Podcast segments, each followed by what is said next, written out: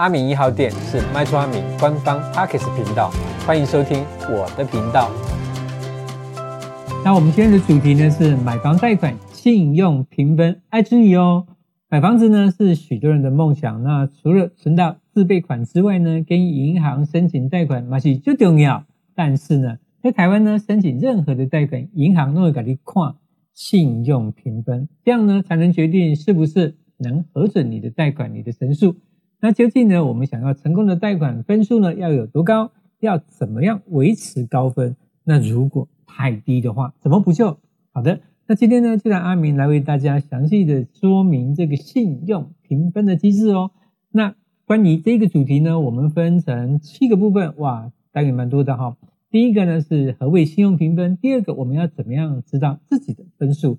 第三个它是怎么计分的？第四个，那这个分数呢，它的标准是多少？第五个呢，申请房贷最少要几分？第六个，为什么会被扣分？好的，那第七个很重要哦，信用评分呢，我们要怎么加分？好的，那我们就开始进入今天的主题哦。第一个就是何谓信用评分？信用评分呢，就是财团法人金融联合征信中心所收集并在揭露起的资料，它可以呢让一般的银行。来预测当事人在未来的一年内，他是否能够履行还款的义务。那简单的说呢，就是银行来判断你的信用是不是合格的基本的基础哈。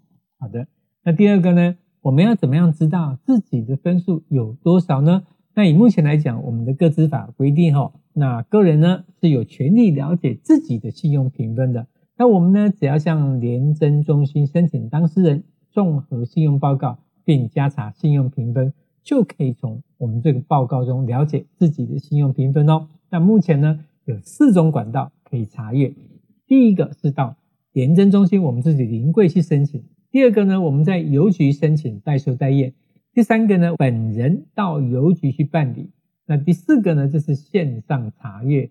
好，那这个地方呢，可以透过投资人的行动网 APP 呢，还有这联征中心的官网都可以。好，好的。那第三个呢，我们是怎么计分的？那联征中心的计算标准，它有三大类资料，我们在这边分别的说明哦。第一个是你的缴款行为类，那这里面包含的就是呢，信用卡啦，哈，信贷哈，那学贷跟各种贷款，还有就是票据的部分哈。就包含你的汇票、本票、支票，你的还款的行为的表现，就说你是不是只有在用，你都没有在还，还是说你用了只还一点点，还是说你有一些问题？好的，那第二个是负债类，就是你的负债的总额，你的信用卡使用的额度，你目前的负债形态跟你的负债变动的幅度的相关的资料。那这里面就是当然了，就是说你的负债越低越好，你信用额度高，但是你。使用的额度很少，那你就是很优质的客户哈。好的，第三个就是其他类，那这里面包含的就是你的新信用申请的相关资料，还有你的信用长度跟保证人的相关资讯哈。那综合呢以上的资料，联征中心呢，它会依照不同属性的客群来决定呢每一个类的资料的占评分的比重哦。好，好的。那第四个，我们要去看它的分数的标准是多少呢？那联征中心它通常会有三种常见的评分，第一种没有分数，第二种固定两百分，就是你都没有在动的，第三种呢两百到八百分。哦，好的，那这边呢第一个讲是没有分数，没有分数就代表只是暂时没有办法评分。通常呢这类型的人也会被称为信用小白，他不是信用不良，而是呢他跟银行没有来往。啊，你就没有来往，他也不知道能不能信任你的意思啊。那这边呢，我就继续来讲，就是说他没有分数的部分，他还有分了七个小项目。第一个就是说你的信用资料不足，就是你没有信用卡，或者是你的信用卡使用不到三个月。那第二个呢，你不适合取得信用，例如你现在是受监护宣告者。第三个呢，就是。你的信用资料可能有争议。那第四个呢，就是你有不良的记录，而且你目前并没有正常的信用交易，就是你有不良的记录，那你也没有在用其他的信用的东西，所以也是无从去了解。那第五个呢，就是你已经完成债务协商，你被注记了。那第六个呢，就是你是消费条例的适用者。那第七个就是你只有学贷。那由于学贷是属于政府的特殊专案，所以银行它并不会把学贷视为真正的信用往来哈。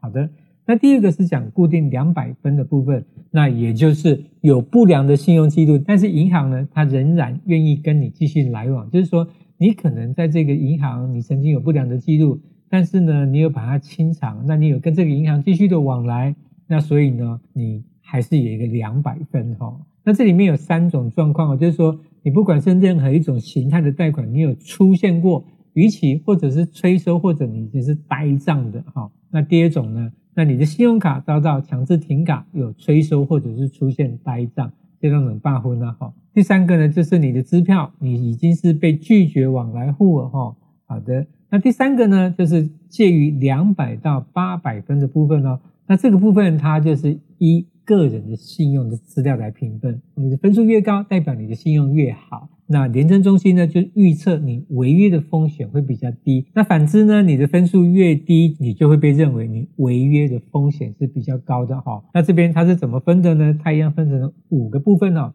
第一个呢是四百分以下，就算是信用不佳。信用有瑕疵的，这是怎么算的啊？OK，反正它就是这么算的哈。那第二个呢是五百五十分以下，它属于呢信用分数偏中下阶层。那除非呢你有其他的财力或者是工作条件非常好，才有可能申请到信用贷款。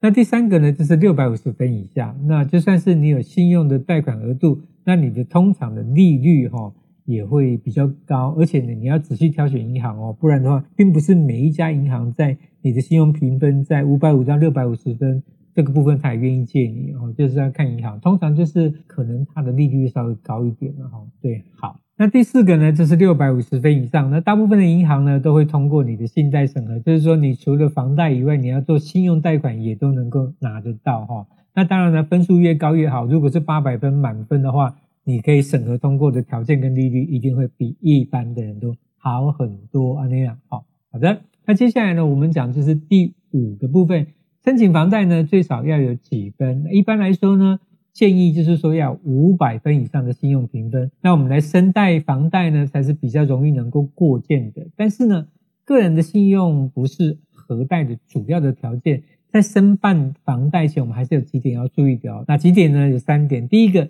你的过去在贷款跟信用卡不能有迟缴的记录哦。第二个，你在银行呢不能有呆账或者是债务协商的记录哦。